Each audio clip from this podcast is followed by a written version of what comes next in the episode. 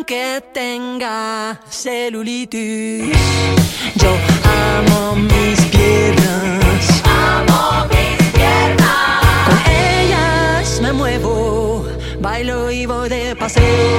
Mis queridas oyentes y oyentes de DLV Radio, ¿qué tal? ¿Cómo estáis? Amo mis piernas. Nosotros aquí una semana más, como siempre, para explicar las noticias más interesantes, las más críticas, las que menos salen o las que salen pero nos explican bien. Así que sin perder más tiempo, bienvenidos a DLV Radio, bienvenidos a la escuela con Nuria. Yo soy Nuria y empezamos ya. Aunque quede mal en ropa interior con un reggaetonero, yo amo mis piernas. Amo mis piernas. Yo amo mi barriga. It's our party, we can do what we want. It's our party, we can say what we want. It's our party, we can love who we want. Want. We can screw who we want. Red cups and sweaty bodies everywhere. Hands in the air like we don't care. Cause we came to have so much fun now. That somebody here might get some now. If you're not ready to go home, can I get a hell no? Cause we gonna go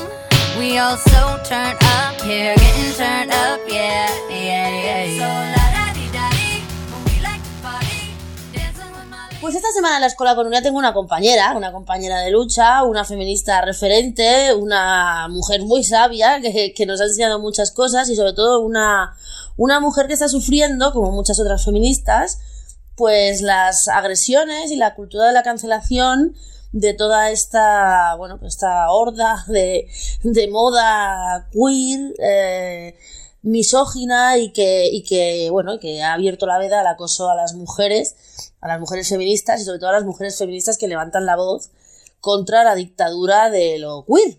Silvia Carrasco, ¿qué tal? ¿Cómo estás? Bienvenida a la escuela con Nuria. Buenas tardes, encantada de hablar con- contigo esta tarde y poder seguir denunciando y alzando la voz juntas, que tú la alzas muy bien también. Gracias. Silvia Carrasco es profesora de la Universidad Autónoma de Barcelona. No está nada mal porque ahí también es un nido de base de problemas importante. Ella es eh, presidenta de Feministas de Cataluña y además es coautora del libro La coeducación secuestrada. Y secuestrar es lo que hicieron el otro día en Badalona, esta gente a la que nos referimos, ¿no? Esta, esta, esta trans, este transactivismo misógino, ¿no? Cuando teníais un evento preparado para la presentación del libro en el espacio Betulia, si no me equivoco, el pasado martes, ¿no? O el lunes, ¿cuándo fue? Lunes, El lunes, y no se pudo hacer para presentar el libro de la coeducación secuestrada, tú con, junto con Marina Pibernat, que es otra compañera que aquí también hemos entrevistado alguna vez. ¿Qué es lo que pasó? Bueno, pues pasó que una... eh, tienes razón, martes. Fíjate que ya me están Mm. bailando las fechas. Así estamos. Pasan tantas cosas cada día que, que lo, lo he quitado, lo, lo he cambiado de día. No, fue martes, efectivamente. Bueno, unas mujeres feministas de la asociación Juan Valera y también pues otras personas incluso del ayuntamiento, de Concejalía de Cultura, eh, la librería Salta Martí de Badalona, bueno, pues nos invitaron, esto nosotros nos invitan, nos invitaron a presentar el libro. Por cierto, que la tarjeta que se hace siempre de presentación de la editorial Octaedro, bueno, pues tuvimos que hacer como varios cambios porque mm, todo el mundo quería poner su logo y tenía que ir en un orden concreto, es decir, había, ha habido, digamos, Todo el mundo quería interés figurar, todo el mundo quería figurar. Exacto. Eso es todavía más sorprendente, ¿no? Bueno, El caso es que, eh, tal como ya ha pasado eh, en algún otro momento, por ejemplo en Sabadell, el día 23 de enero, el día antes, eh, pues empezaron a circular llamamientos a, a la concentración para impedir que tuviera lugar un acto transfobo, un libro que incitaba a la violencia contra lo que ellos llaman el colectivo LGTBI, etcétera. Entonces tenemos un protocolo, de hecho tenemos un protocolo que me interesa mucho que se conozca porque Pues, fue ofrecido por Mossos d'Esquadra, y concretamente, concretamente por Mossas d'Esquadra, que cada vez que tengamos una amenaza de no poder eh, celebrar un acto con la libertad de expresión y de opinión que nos garantiza el sistema democrático, se lo hagamos saber y activan un dispositivo con policía municipal o bien efectivos de Mossos de forma preventiva, por lo tanto, un poco como nos, un poco Silvia como nos viene pasando aquí en Barcelona en el 8M últimamente ¿no? También. Exactamente, exactamente. Eh, Precisamente fue a raíz de lo que nos viene pasando. Ujú. Cada vez que intentamos hacer una concentración feminista en Barcelona, que nos tiene que proteger la policía. Ujú. A raíz de eso, se pusieron en contacto con nosotras, Mossos de Escuadra, para que cada vez que íbamos, que celebráramos un acto, tengamos algo previsto, que lo hiciéramos saber con antelación. Así lo hicimos y nada. Entonces, a lo largo de la mañana del martes empezaron ya eh, los desmarques. Claro, empezó a, a cundir el pánico entre todos aquellos que no quieren ser señalados de transfobia, que es eh, la nueva Inquisición, ¿no? Sí, Luego, sí. la nueva acusación del maleus maleficarum, que te Mm. van a venir los dominicos para hacerte las ordalías correspondientes. Entonces empezaron a desmarcarse.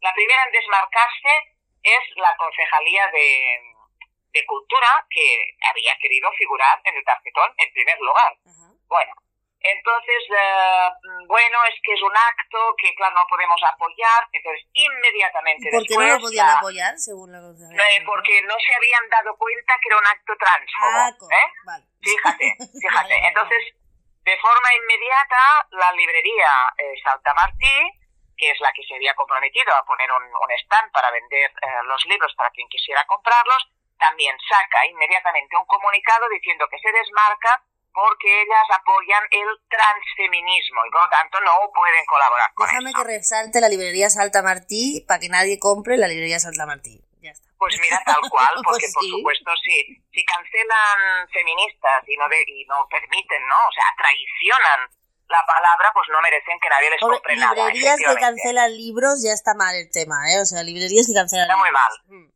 Está muy mal. Entonces, tercer desmarque. Bueno, entonces aparecen los partidos políticos. Aparece Esquerra Republicana, que condena, pero claro, entiende que la libertad de expresión, pero que no puede apoyar, que tiene la, la Concejalía de Cultura.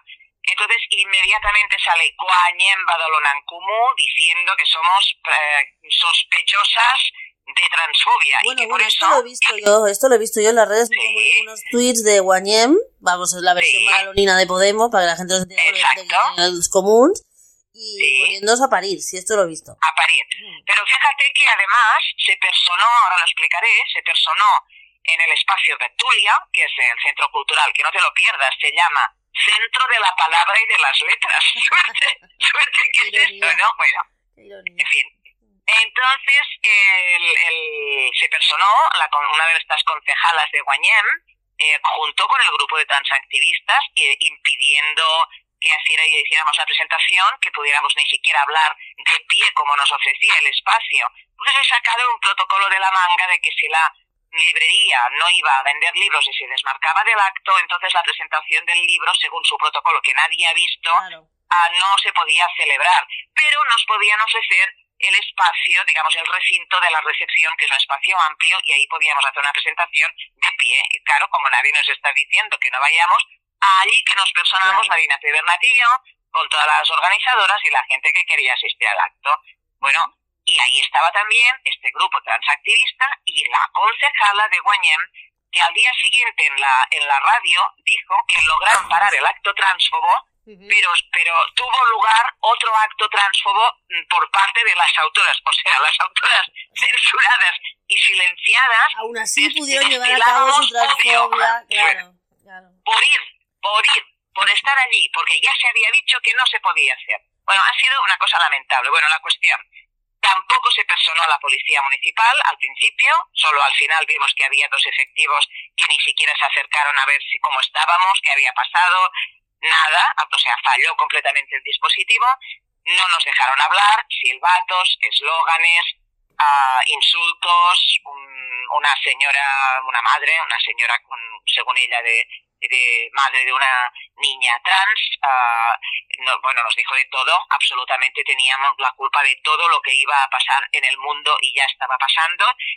Fue horrible, o sea, era imposible, imposible de manera que, bueno, aguantamos un, un rato ah, y nos fuimos, nos Esto fuimos. es muy, muy, muy, eso es muy significativo porque yo nunca he visto a un grupo de feministas ir a insultar a nadie, a- Jamás. a- aunque sea el tema más horrible, o sea, el lobby putero, exacto, el lobby putero, Eh, el lobby de los bienes de alquiler, eh, todo el transactivismo, hace presentaciones, eventos, programas, tiene todos los medios a su favor y jamás he visto yo a un grupo de, mm, de feministas ir a insultar. A No, no, ir a claro. protestar, pero a insultar desde luego no he visto a nadie, y menos aún pedir la cancelación de un de una presentación de un libro, ¿no? No, no, y, y darle la vuelta, pues digamos, como si estuviéramos en 1984 de George Orwell, al revés, ¿no? o sea, las personas canceladas y censuradas y acorraladas, cuidado, ¿eh? porque nos acorralaron físicamente al- en el fondo del espacio, esas éramos las que estábamos protagonizando el acto violento ah, ah, ah, por medio de la palabra contra el movimiento LGTBI. Bueno, es alucinante, Bueno, el delirio absoluto. quien- Quien acorrala son, al final son machos violentos. Pues sí, manera, mira, la verdad.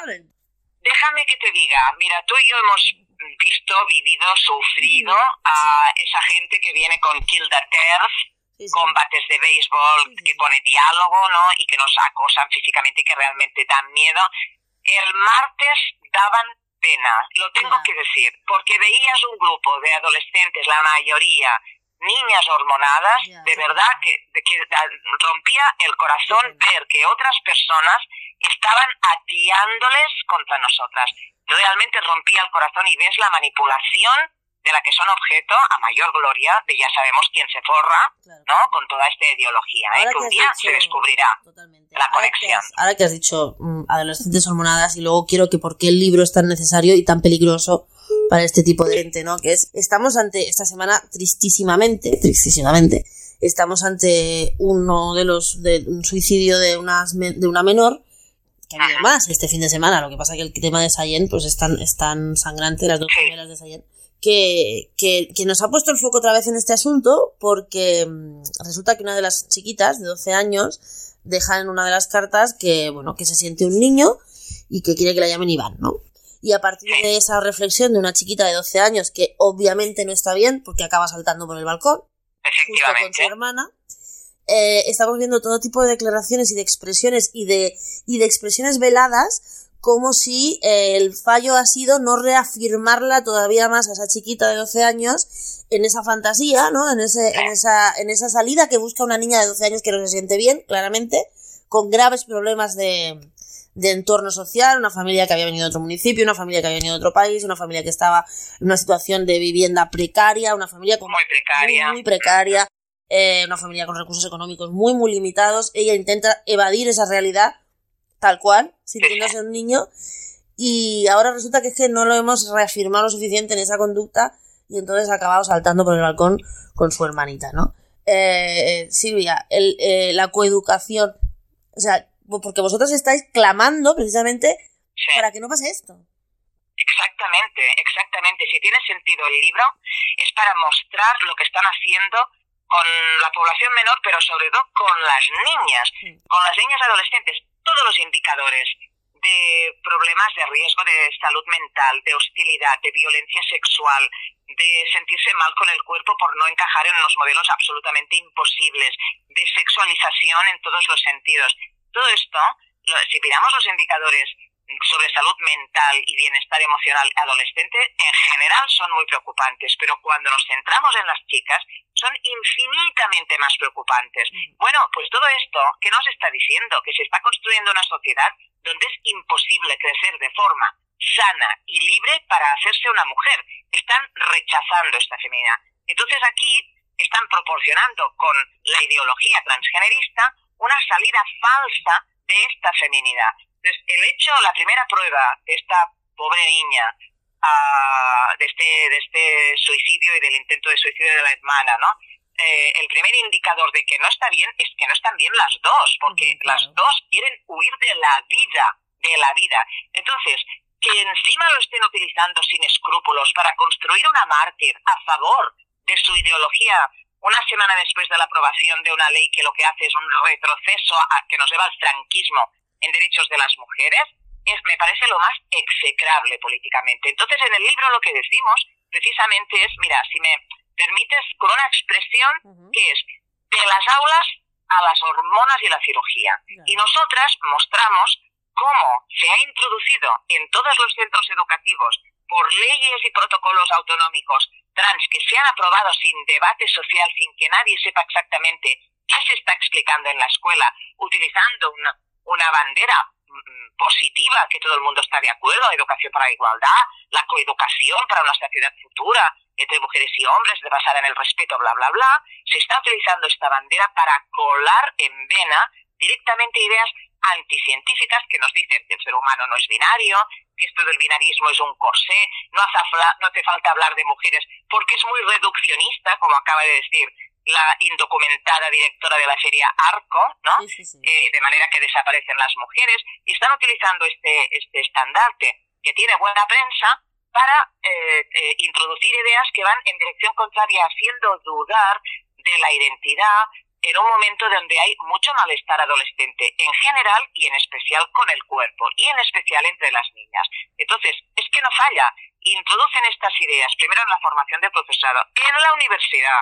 Después, en la formación permanente del profesorado, en lo que llaman talleres de sensibilización que los imparten entidades transactivistas pagadas por ti y por mí, Claro. ¿eh? con el beneplácito de la Generalitat y de todas las concejalías de Con educación el beneplácito y con, la- autonómicas. y con el, no solo el beneplácito, con el acicate de la Generalitat. Con el acicate, claro, los mandan ellos, los mandan ellos.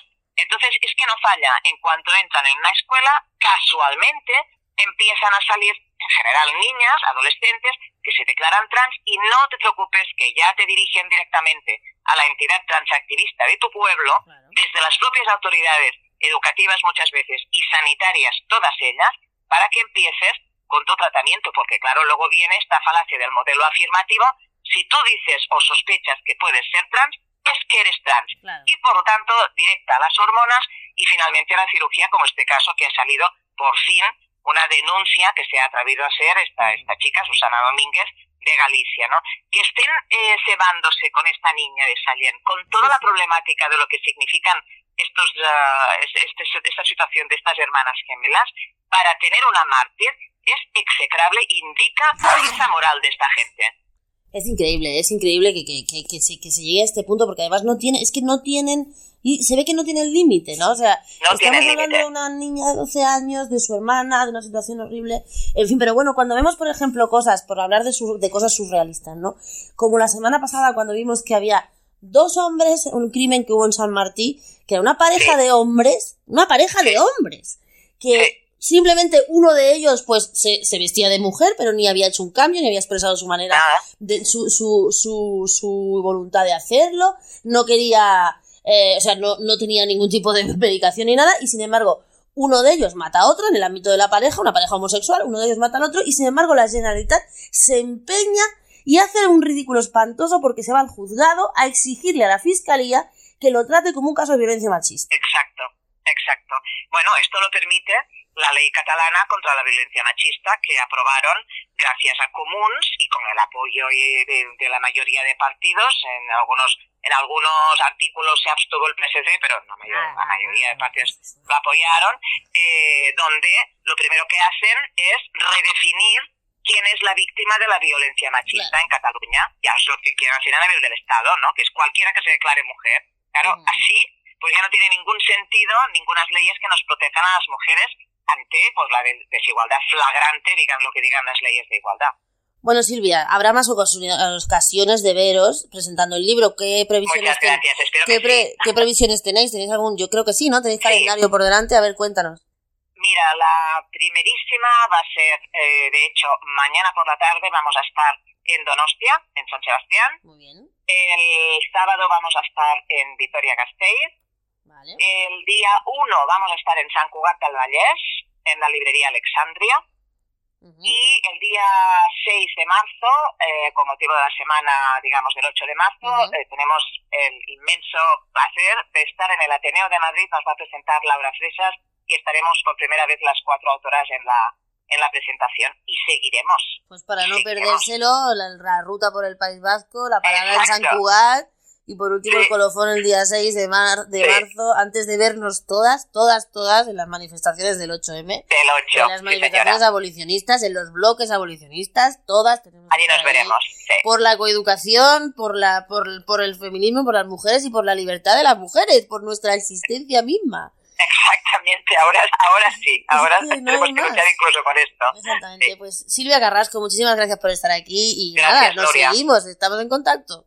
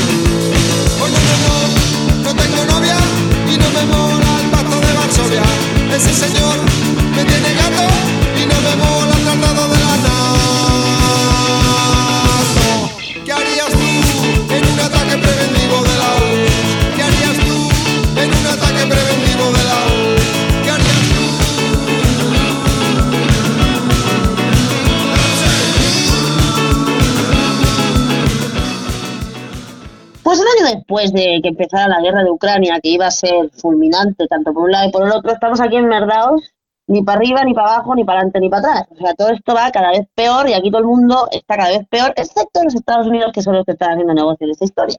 Y esta semana pasada, para conmemorar el aniversario de la, de- del inicio, para conmemorar, para condenar el, el aniversario del inicio de la guerra, el G20 quiso eh, hacer una declaración, mm, como siempre la línea, cagándose en Rusia y, eh, bueno, pues, pues, dejando claro su, su, su posición. A lo que China se negó. Con lo que se lió un pifostio guapísimo, que lo explica aquí, por ejemplo, la BBC. Los ministros de finanzas de las economías más grandes del mundo, es decir, del G20, no lograron ponerse de acuerdo sobre una declaración de clausura en la cumbre de la India que tuvo lugar la semana pasada tras la negación de China a condenar la invasión de Ucrania por parte de Rusia. Pekín se negó a aceptar las partes de una declaración del G20 que condenaba la invasión en términos muy enérgicos, entre comillas. ¿eh? Moscú, por su parte, dijo que los países occidentales antirrusos, entre comillas también, habían desestabilizado el G20. La negativa se produce luego de que China publicara esta semana un plan para poner fin al conflicto y de que algunos consideren dicho plan como prorruso. ¿Qué pasó en la India? Pues como digo, en la India se produjo una reunión del G20 en la ciudad de Bangalore emitió un amplio resumen del presidente de la reunión señalando que hubo diferentes evaluaciones de la situación en Ucrania y sobre todo de las sanciones y del resultado de las sanciones, que por, por, por el momento son cero. Aquí los únicos que estamos sufriendo los resultados de las sanciones somos el resto de Europa. Una nota al pie decía de que dos párrafos que resumían la guerra fueron luego acordados por todos los países miembros excepto Rusia y China. Los párrafos fueron adaptados a la declaración de líderes de Bali del G20 en noviembre y criticaron en términos más que enérgicos la agresión de la Federación Rusa contra Ucrania. Durante las últimas semanas, como decíamos antes, Pekín ha intensificado los, los acuerdos, o sea, los esfuerzos diplomáticos en torno al conflicto. Y su principal diplomático, Wang Jing, realizó una gira por Europa esta semana que culminó con una cálida bienvenida del presidente ruso Vladimir Putin en Moscú. De cálido, Moscú y el invierno no, no es compatible. China también publicó esta semana un plan de 12 puntos para poner fin a la guerra de Ucrania en el que pidió conversaciones de paz y respeto para la soberanía nacional. Sin embargo, el documento no dice específicamente que Rusia debe retirar sus tropas de Ucrania y tampoco condena la invasión rusa. El documento chino fue bien recibido por Rusia, lo que llevó al presidente de Estados Unidos, al colega Biden, a comentar que Putin lo está aplaudiendo, entonces, ¿cómo podría ser bueno? Una reflexión la más de estúpida que ya estamos viendo aquí. Lo que pasa es que a nadie le interesa acabar con la guerra. sobre todo a nadie en Estados Unidos, porque como dos mierdas arsenal armamentístico estaba absolutamente obsoleto, pues ya tienes un sitio donde vender y donde hacer negocio. Después de la reunión del G20, a- Ajaz Seth, un funcionario de alto nivel indio, dijo en una conferencia de prensa que los representantes rusos y chinos no estaban de acuerdo con la relación sobre Ucrania, perdón, porque su mandato es tratar asuntos económicos y financieros. Por otro lado, los 18 países sintieron que la guerra tiene implicaciones para la economía global. Hombre, no veas listos los del G20, ¿eh? La guerra tiene implicaciones económicas, no me jodas. El resumen de 17 párrafos de la cumbre también realizó, hizo referencia al reciente terremoto de Turquía, la deuda de los Países Bajos y medianos de ingresos y la política fiscal y mundial y la inseguridad alimentaria. El Ministerio de Relaciones Exteriores de Rusia dijo que lamentaba el hecho de que las actividades del G20 continúan siendo desestabilizadas por el grupo, por un colectivo occidental y utilizadas de manera antirrusa y acusó a Estados Unidos, la Unión Europea y las naciones del G7 de chantaje evidente, instándolos a reconocer las realidades objetivas de un mundo multipolar. Pero el ministro de Finanzas alemán, Christian Lindner, dijo que, entre comillas, esta es una guerra y esta guerra tiene una causa y es Rusia y Vladimir Putin. Esto debe expresarse claramente en una reunión de fuerzas del G20. A mí lo que me gustaría es que el G20 se pronunciara así con todas las guerras. Con todas las guerras en las que ellos están metidos, me encantaría que lo hicieran. El jueves, por otra parte, la Asamblea de la ONU en Nueva York respaldó abrumadoramente una resolución que condena la invasión de Rusia de Ucrania. La moción fue respaldada por 141 países, 32 se abstuvieron y 7, incluida Rusia, votaron en contra. Pues nada, aquí estamos, ha pasado un año, el año que viene han pasado dos y así todo esto hasta que, no sé, hasta que alguien decida que debe dejar de morir gente o que ya han ganado dinero suficiente.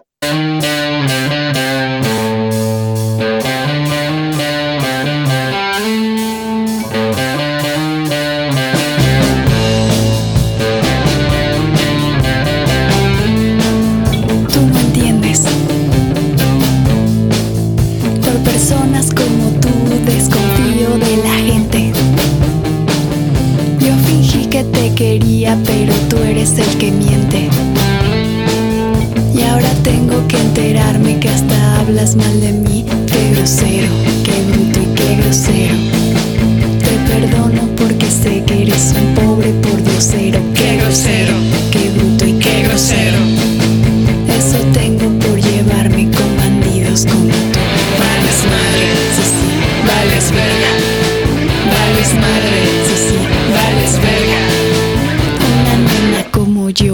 No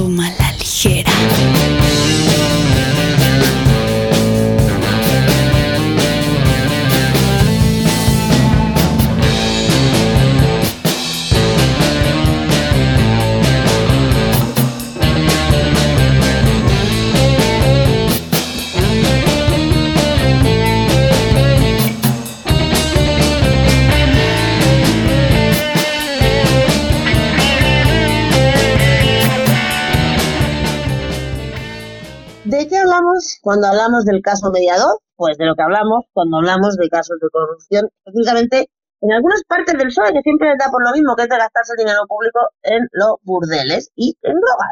¿Qué vamos a hacer? Grabaciones, dinero, influencias y prostitutas, dice la ABC para hablar del caso mediador. La operación se ha llevado por delante a dos altos cargos socialistas y el supuesto ingreso en prisión de un general.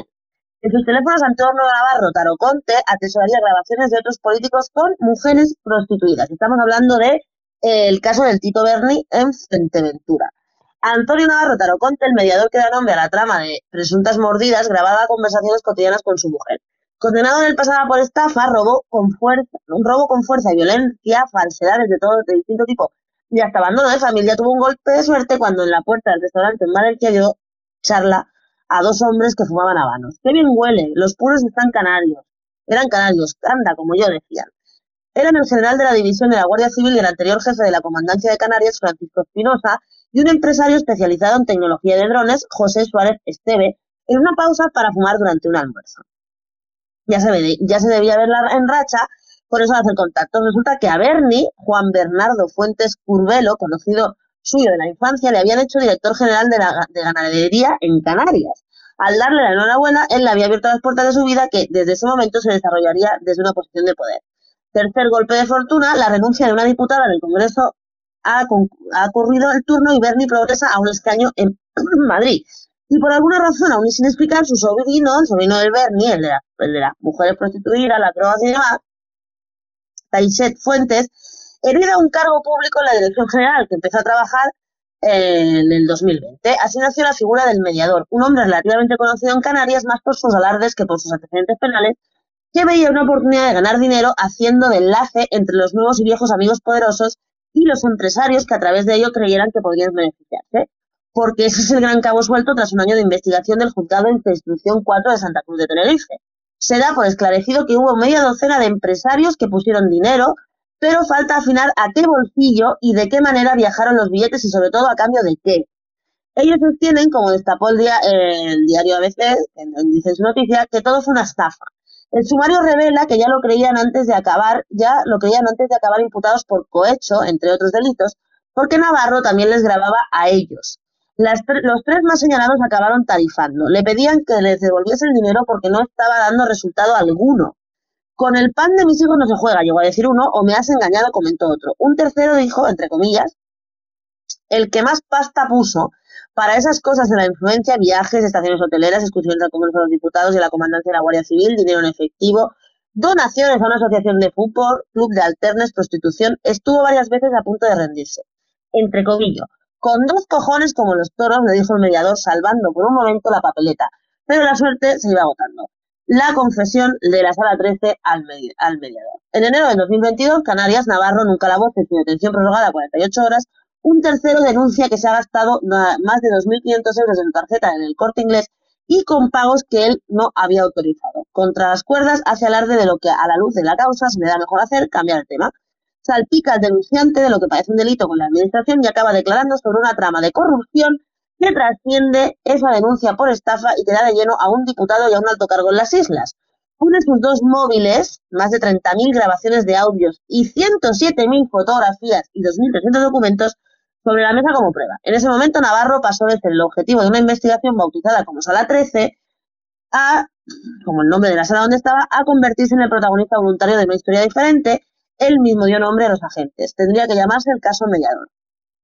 El circo, en palabras de Taro Conte, estaba dirigido por Juan Bernardo Fuentes Curbero, a quien señala el Tito Berni, a quien señala como líder de la presunta rama política de la presunta organización. Sin él, no habría sido posible, apuntan los investigadores. Se, se prestaba a todo, completa la magistrada. Habría aprovechado su condición de diputado, el Tito Berni, para seducir, diputado socialista, para seducir a empresarios dispuestos a pagar por su influencia. La línea de partida para ganarse su confianza era una visita guiada a diferentes zonas restringidas del, con- del Congreso de los Diputados, foto por aquí, foto por allá, a la que seguían comilonas, huelgas hasta altas horas de la madrugada que culminaban, como no, en una visita al Club Sombras, un prostíbulo de la capital. Entre 3.000 y 3.500 euros de media cada noche. Media de dinero que tenía que dar un resultado, claro. Se investiga si a cambio pudo haber procurado la ventaja o adjudicación a la resolución de diversos contratos. En algún momento se saltó al mediador, constaban mensajes directos con algunos de los empresarios investigados, incluso a uno, en lenguaje clave, le había pedido mil euros un bolígrafo. El Papa y el Chocho Volador, viajes puros vodka, así se llamaban. Francisco Espinosa, alias Papá, era general de la división de la Guardia Civil, el Picoleto, y es el único de los investigados que se encuentra en prisión provisional bajo la sospecha de ser el presunto cabecilla de la trama empresarial corrupta. Esencial por sus contactos y en busca de una jubilación mejor, habría cobrado comisiones y se investiga si a cambio intercedió al menos cuatro contratos públicos valorados en más de 260.000 euros de fondos europeos para los países del Cuerno de África cuando dirigía un proyecto en el Sahel. O sea, se- hay que ser cabrón, pero hay que ser un maldito cabrón para quedarse con el dinero de los pobres. Hay que ser una mierda de tío y encima ser de la Guardia Civil cuando se supone que los cuerpos de seguridad del Estado te tienen estar para protegerte. Vamos, la latinoamericanización de nuestra política. La investigación ha podido acreditar viajes de placer sufragados por terceros, regalos puros, que eso es una botella de vodka, una tarjeta prepago a un empresario que le tocara. En su domicilio los agentes encontraron más de 60.000 euros en efectivo, lo que tiene cualquiera en el monedero, en una caja de zapatos, en un bolso y en un armario. Fue Espinosa quien habría maniobrado, aunque sin éxito, para que la trama contratara a una conocida suya que llamaban el Chocho Volador. Además, sin ningún respeto. Desde su posición de director general, el Tito Berni, el que era, el que era eh, diputado, cargo que heredó de su propio tío, el Taisel Fuentes tenía acceso a todos los expedientes sancionadores de las granjas de las islas. Los investigadores sospechan que seleccionaba a los empresarios en apuros, a los que después captaba mediador bajo promesa de lograr el archivo de las multas. Además, mandaban al Seprona, llegó a... Claro, con el Seprona, ¿quién es- ¿de quién es el Seprona? De la Guardia Civil. Entonces, cogían los, expedientes, veían que iba a estar a punto de ser sancionado, lo llamaban, le mandaban al Seprona, lo, lo, presionaban y luego decían que le iban a quitar la multa a base de dinero, de putas y de buenos eh, restaurantes. Es absolutamente asqueroso. El sumario revela su inclinación por los diversos servicios de prostitución con pornografías y mensajes. Baja, están tremendas, entre comillas, que apuntan incluso a un envío de catálogo de mujeres para elegir una.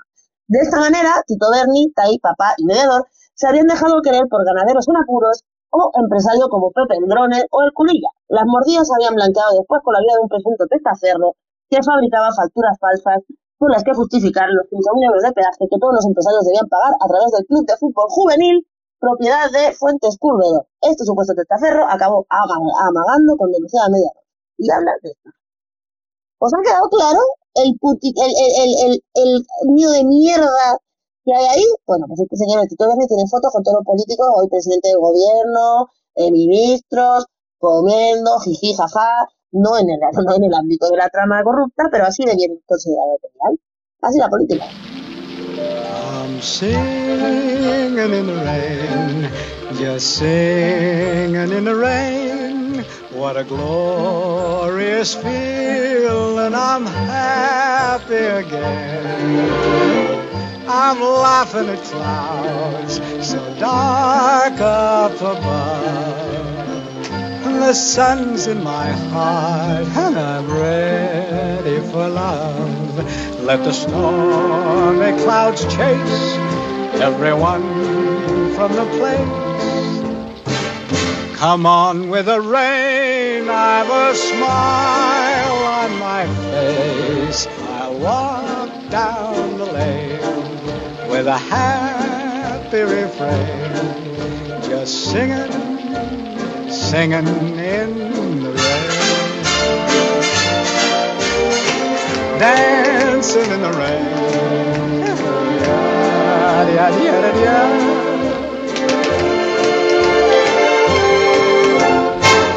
I'm happy again.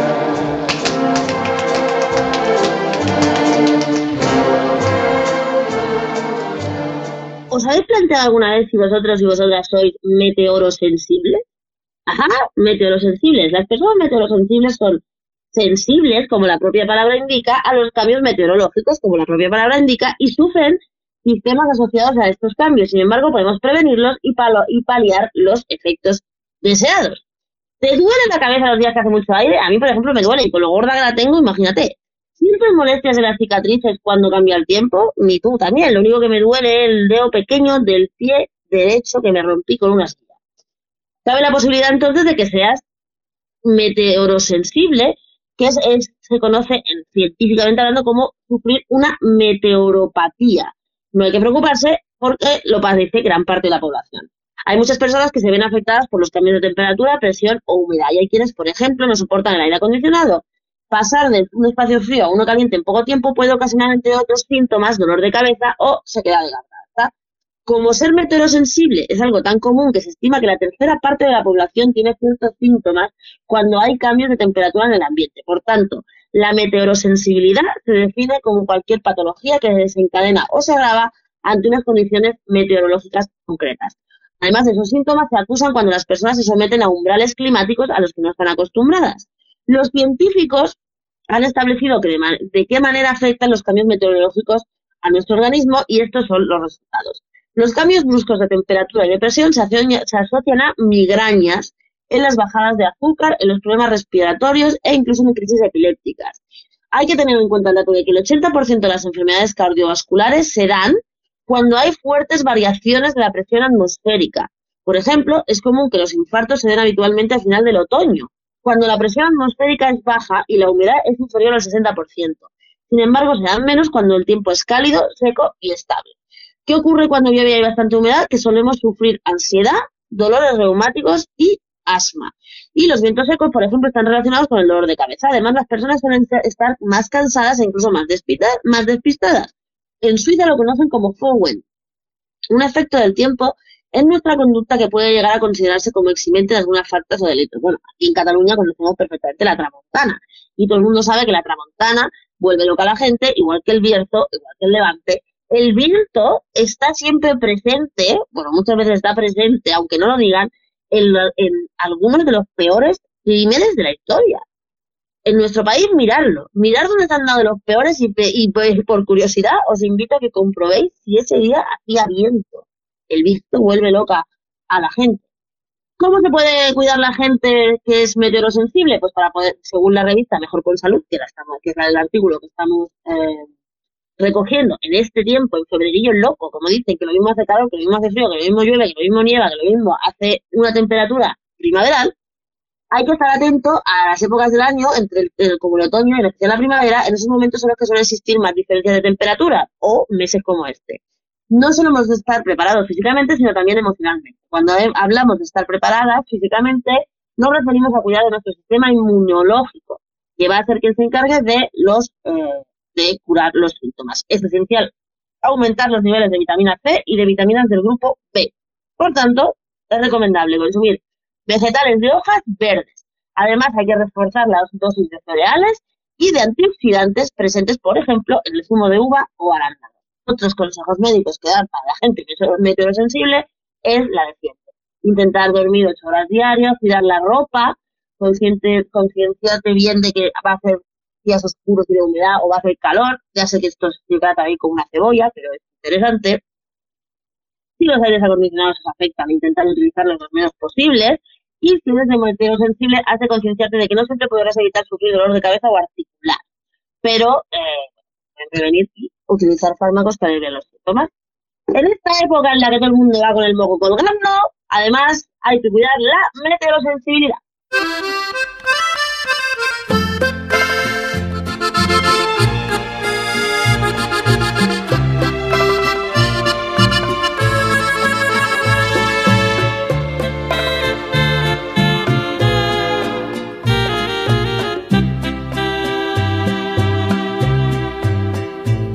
Rata inmunda, animal rastrero, escoria de la vida, adefesio mal hecho, infrahumano, espectro del infierno, maldita sabandija, cuánto daño me has hecho. Pues esta semana el rata se va para las autoridades italianas y para todo el mundo que cree que la gente que emigra, emi- que sale huyendo de sus países, no son personas.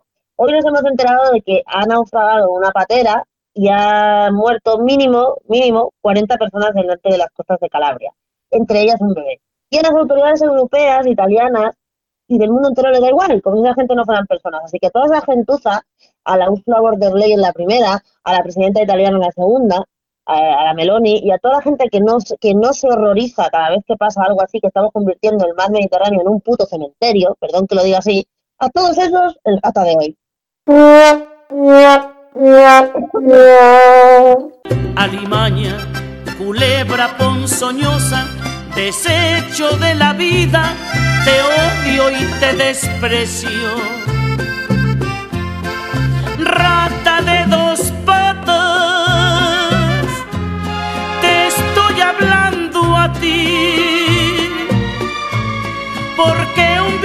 rastrero, aun siendo el más maldito, comparado Pues hasta aquí hemos llegado en el programa de hoy, mis queridas oyentes de Vientos. Tenemos un cambio esta semana, ya vi que la semana pasada me reclamabais que no había habido decreto, pues no había hubo decreto la semana pasada porque tuvimos unos desajustes de agenda, a veces nos movemos por ahí, tenemos que trabajar y esas cosas.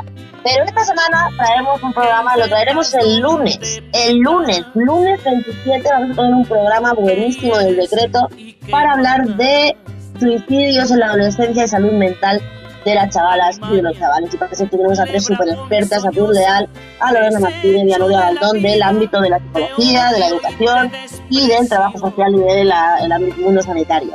No os lo perdáis, el lunes 27 a las 20.40 por nuestro canal YouTube. Por todo lo demás, pues tenéis todo nuestro contenido como siempre en Twitter, Facebook e Instagram de eh, DLV Radio, dlvradio.es, en el Twitter de Nuria Inglés y en el Facebook de la escuela y en YouTube y en Spotify y en un montón de sitios. Nos encanta ver que cada vez tenemos más suscriptoras suscriptores y os pedimos que siga así para que podamos seguir haciendo radio y comunicación libre, que es muy difícil en este país.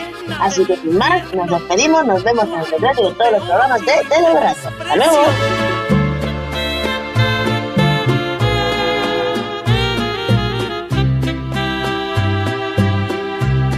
Maldita sanguijuela,